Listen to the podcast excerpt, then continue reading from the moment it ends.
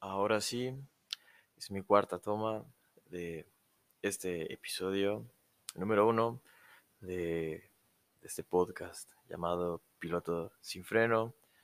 Um, me siento feliz de poder recordar el nombre del podcast en el episodio pasado, que está atrás de este. Um, no lo recordé y creo que dije otro nombre, pero, pero bueno, este es, este es el episodio creo que que más me ha costado hacer en los dos que llevo.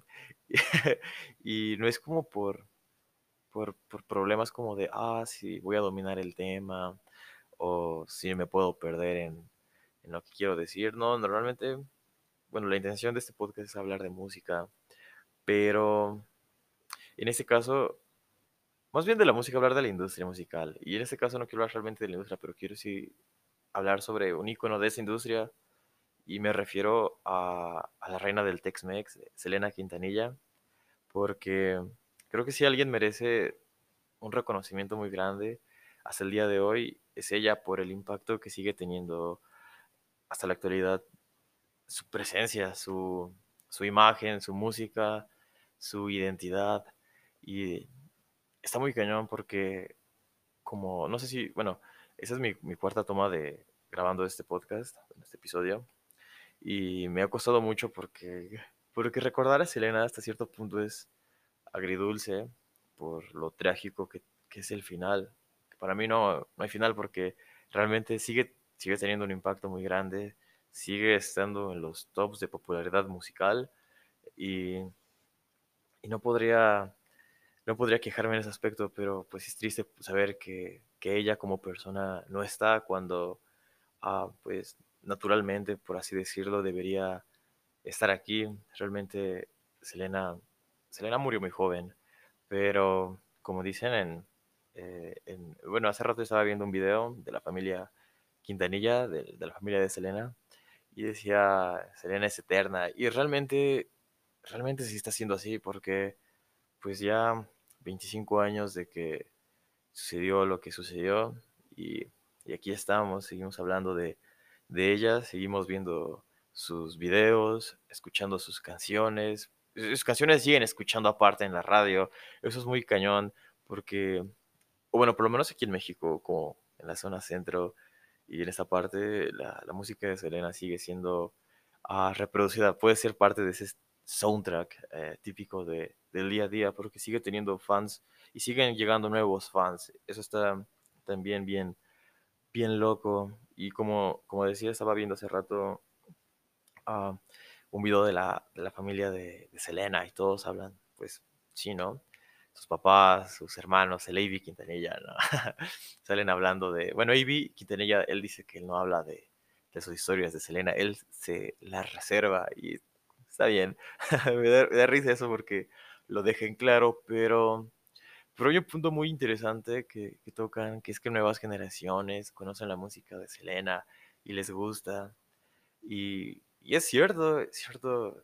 Eh, también hacen hincapié en que pues la música de Selena es una, es una hecha como muy, muy para el público general, pero, pero está bien cool porque pues su papá dice como de las canciones de Selena no, no, no, no eran vulgares o o son bailables y estaban chidas. Sí, sí realmente sí, las, letras de Selena son, tiene letras muy chidas, tiene, tiene temas, bueno, por lo ejemplo, me estoy trabajando, ah, por lo general sus, canciones son de amor, ¿no? Y son de situaciones muy, muy, muy, muy comunes, como el chico del apartamento 512, ¿no? Es, hasta el título lo dice, pero me hizo pensar igual en que, pues, no tuvo que tener un, un, personaje, por así decirlo, escénico, muy elaborado como, no voy a decir como cosas así de no, como los reggaetoneros, porque nada, realmente eh, hay personajes eh, en la industria musical que hay de todos los géneros y siempre hay como personajes que para llegar a, a cierto nivel eh, de popularidad sí recurren a hacer shows más como entre comillas, atrevidos, ¿no? O más fuera de la raya, de la línea, igual en las canciones, decir cualquier idiotez eh, para, para vender.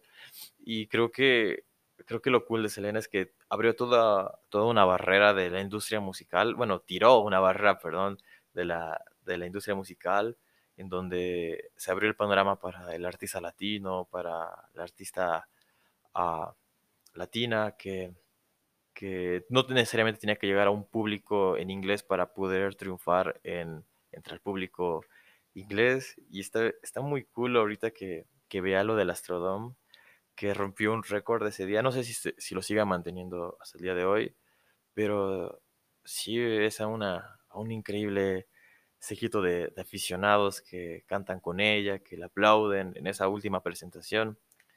Y es como de, wow, realmente hizo lo que tenía que hacer, pero lo hizo, y está chido igual analizar parte de su historia, que lo hizo con, con esfuerzo, con trabajo y con mucha dedicación, porque no fue como que al éxito le llegó del, de, un año al otro. No, realmente su explosión masiva tal vez sí fue como de un momento a otro, pero atrás de esa explosión masiva hubo como 14 años de trabajo, eh, de ensayos, de conciertos, de abucheos y de críticas, porque sí, sí la criticaban por el, por, pues por, por, pues, a, a, los artistas cuando van empezando los critican por todo, ¿no? En este caso creo que Selena porque pues estaba tocando en un mercado bien, bien macho, ¿no? De la música tejana, aquí todos los vaquerillos, y pues ella llegaba y se echaba sus cumbias, estaba, estaba pues trascendental, ¿no? Para ese punto.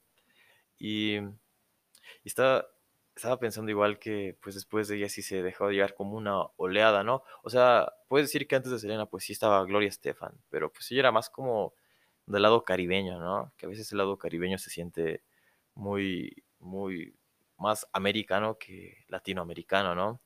Y en el caso de Selena fue como más así en la frontera, Texas, y con el otro lado, con, con Monterrey y todos esos estados, bueno, Monterrey ciudad, pero pues toda esa área del norte, ¿no? Y posterior, pues, éxito en, el habla hispana, pues llegó siendo en, en, México. Pero bueno, lo que iba es que, uh, pues llega esa, esa oleada de, de, artistas uh, del habla hispana, llega Ricky Martin, eh, Shakira, Alejandro Sanz, Thalía, Paulina Rubio, pero, pero siento que nadie le ha llegado como ni en la mínima parte. Bueno, Shakira sí, pero, pero bueno, es otro tema.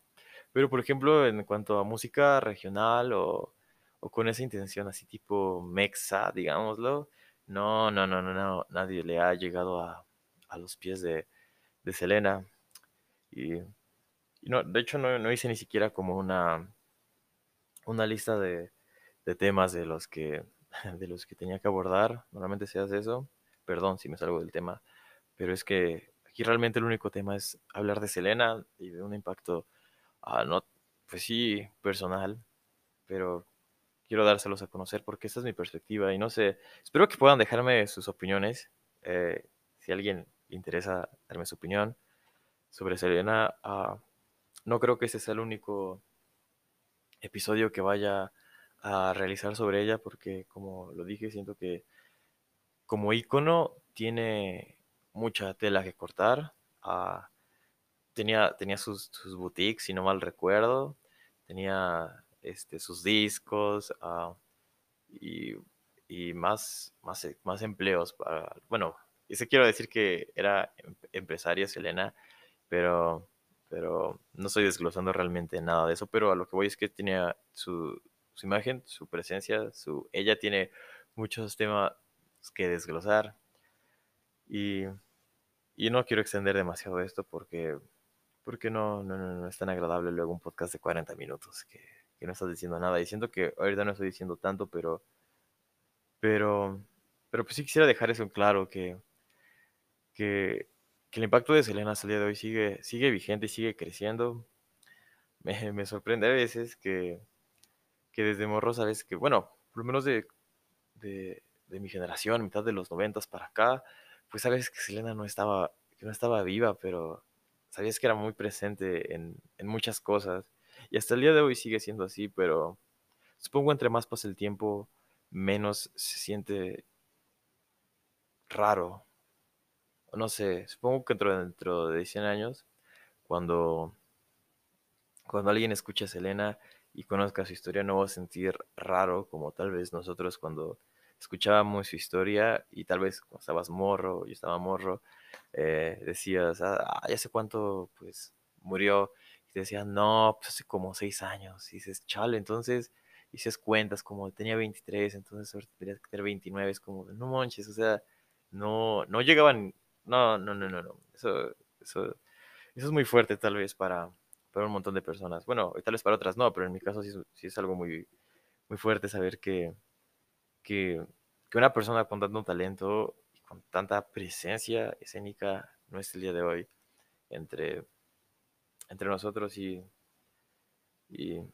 quisiera concluir en eso, que, que, que Selena que la música de Selena Quintanilla no solamente rompió barreras a, ni estándares ni todas esas cosas, sino que, que le dio como una identidad. Porque si, por ejemplo, ves documentales sobre una identidad a, la, a, un montón de personas, porque, por ejemplo, si ves documentales sobre todo lo sucedido y cuando llegas a la parte del día que, falleció, pues hubo todo un, un servicio público. Uh, pues para honrar la vida de Selena en Estados Unidos y, y fue un, un, montón de personas. Déjame, déjame googlearlo. Service, servicio, servicio, Selena. Quintanilla. Um, se llama servicio funeral. Um,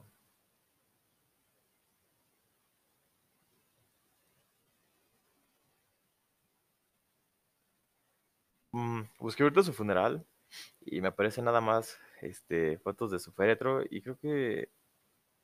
Ay, sí, era ella. Es muy fuerte, supongo. Bueno, para mí, como lo dije hace rato, sí, sí es muy fuerte. Pero el impacto, bueno, lo que quería llegar es que el impacto de, de Selena, tal vez como persona, como en vida, fue uno que tocó a, a todo un pueblo en, en un momento pues muy preciso.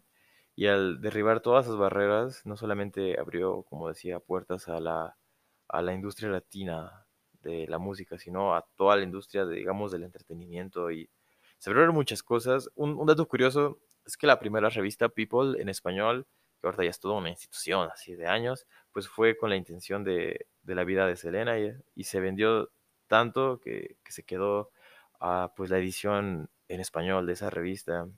Y sí, por hoy creo que creo que voy a dejar esa conclusión porque bueno, voy a concluir ahí porque no sé por alguna razón me está pegando muy fuerte este este episodio de, Selena, pero pero eh, pero no sé, pero mañana subiré otro video donde donde comente un poco más sobre su música. Este fue como video. Y, y, bueno, mañana, mañana subiré un episodio completo sobre su música, bueno, entre mañana y pasado, porque este fue más como una, una, una un, un, un episodio pues más a lo personal y a lo emotivo. No sé, quería dar mi punto de vista sobre, sobre lo que pienso de Selena, pero, pero, pues ya, no, no, me parece increíble que, que Selena no esté entre nosotros, pero, pero no, pero me resulta fascinante el hecho de que su trabajo sigue, sigue siendo escuchado, sigue siendo apreciado y seguirá siendo por, espero yo, por mucho, mucho tiempo porque se lo merece.